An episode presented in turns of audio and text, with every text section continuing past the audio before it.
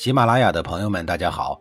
告诉大家一个好消息，除了音频以外，我最近开始以视频的方式为大家讲历史，内容也不再局限于中国古代史，而是涵盖人文、社会、西方历史等等，还包括对一些经典童话人物、历史人物进行全新解读。欢迎大家在微信视频号里搜索“志明侃历史”，同志的志，光明的明，调侃的侃，历史故事的历史，我在视频里等你。上一集里，我说到了粟米，也就是小米的保质期的事儿。根据《旧唐书·马周列传》记载，直到隋朝灭亡二十年后的唐贞观十一年，隋朝留下的长安府库仍然没有用完。所谓贞观之治，其实是占了隋朝很大的便宜。隋朝把最艰苦的统一工作干完以后，唐朝顺势接盘了，可不就轻松吗？前边的汉朝也是，秦始皇把最难干的统一工作干完了以后，汉朝接盘可不就容易吗？这一下子，汉朝前前后后的就经营了四百多年。考古人员在发掘隋代韩家仓遗址的时候，其中一处粮窖中竟然保存了已经碳化的小米五十万斤。要说最富裕的中央政府，莫过于隋朝了。几乎所有的储存粮食的记录都是这个短命朝代所创造的。小米保质期长的这一优点在军事上意义重大，因为古代的运输条件落后，还没有防腐剂，边远地区的驻军难免遭遇长期无法提供补给的情况，容易保存几乎就超越了军粮的所有要素，成为军粮诸项评比中不能删掉的那个最高分儿。其次，小米营养丰富，容易加工。如果在所有主食中进行评比，谁的营养最丰富，小米能轻松干掉五谷丰登中的四谷，荣登榜首。人家外号可叫“代生汤”。现如今，我国北方的很多女同志生产以后，还约定成俗的把红糖煮小米作为恢复的食品。咱们的《本草纲目》中，李时珍老师亲切地说道。小米治反胃热痢，益丹田，补虚损，开胃，云云。战士们一路奔波，辛苦了。一锅热乎乎、软糯糯的小米粥，绝对比一锅嚼不烂的豆子饭要强太多了。正所谓营养易煮还实惠，我们几千年一直用它。它最后的优点是可以在中原地区广泛的种植。隋唐以前，中国的政治经济中心都是在黄河流域。而这个地区恰恰是小米的传统主产区。大概在六千年前，小米开始在中原一带大面积的推广。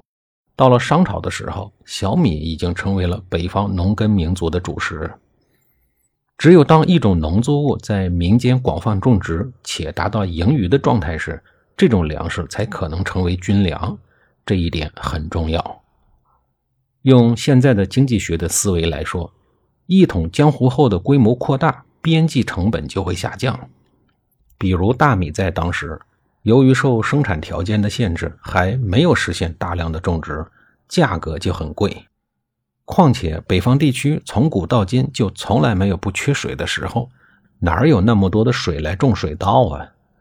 根据记载，秦汉时期一斗大米的价钱可以买近三斗的小米。所以说，吃大米在那个年头绝对是奢侈的行为。小米的大受热捧，其实还有着深层次的税收原因。一个国家在运营中，税收成本是一个很重要的课题。税能不能收上来，收多少，怎么收，收完了怎么存放，这都是很专业的问题。简单来说，一种广泛被认可种植的农作物，会大大的降低税收的困难性。当一个村全部收小米，就比隔壁村征收乱七八糟一大堆的东西要好核算，废话也少得多。归根结底，省心啊！所以你看，很多规律与共识看起来很普通，但深究起来却是由一代一代人经过自然选择与磕碰摸索，最后总结出来的结晶。小米就是那个时代最璀璨的结晶。魏国的土地不仅高产，还非常的适合种小米。天赐的土地帮助魏国天然的绕开了军粮这个每个国家都重中之重的头痛问题。魏国不仅土地好，更好的还在后边。大家对国企的印象怎么样？好不好先放一边啊。我们今天来寻一寻根。你知道最开始国企是因为什么商品才出现的吗？刚需品盐啊。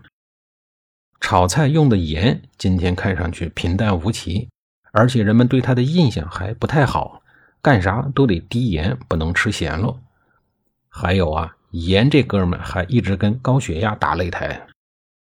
不过在古代，盐却曾经是决定国家的生死和富强的关键，并且整整决定了数千年。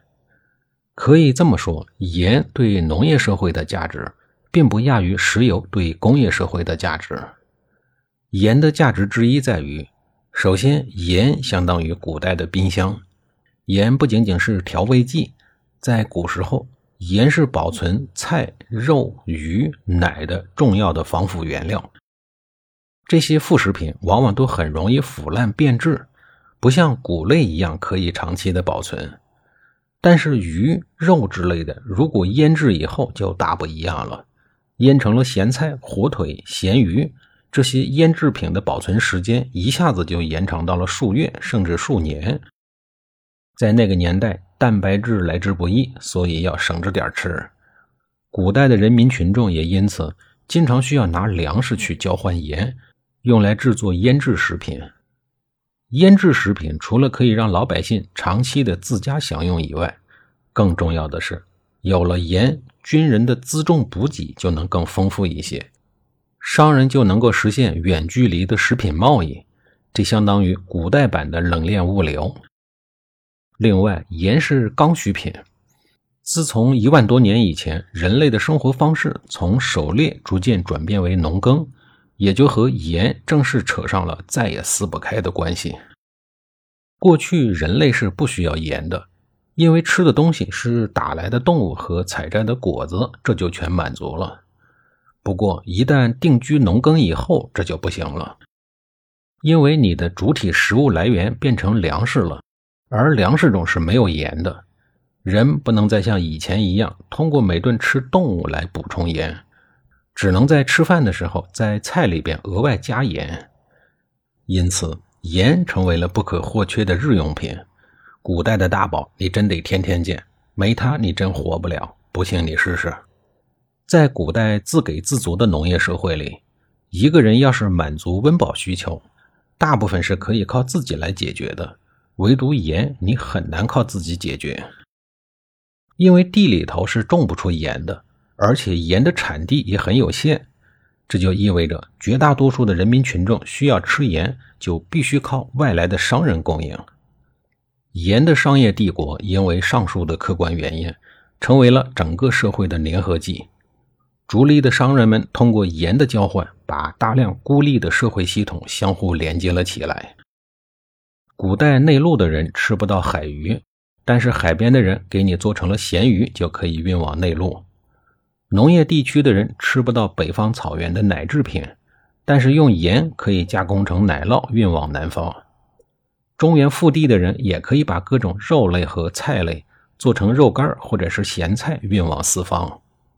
商人在远距离贸易运输的过程中，无意之中构建了复杂的物流交换网络。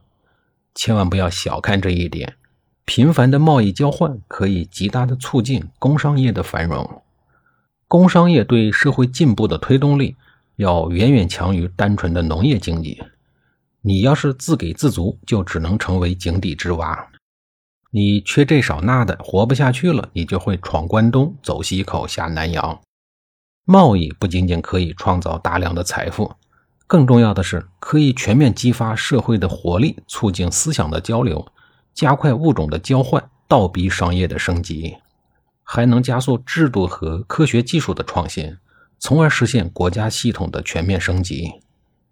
下一集里，我继续给您插播贸易方面的事儿。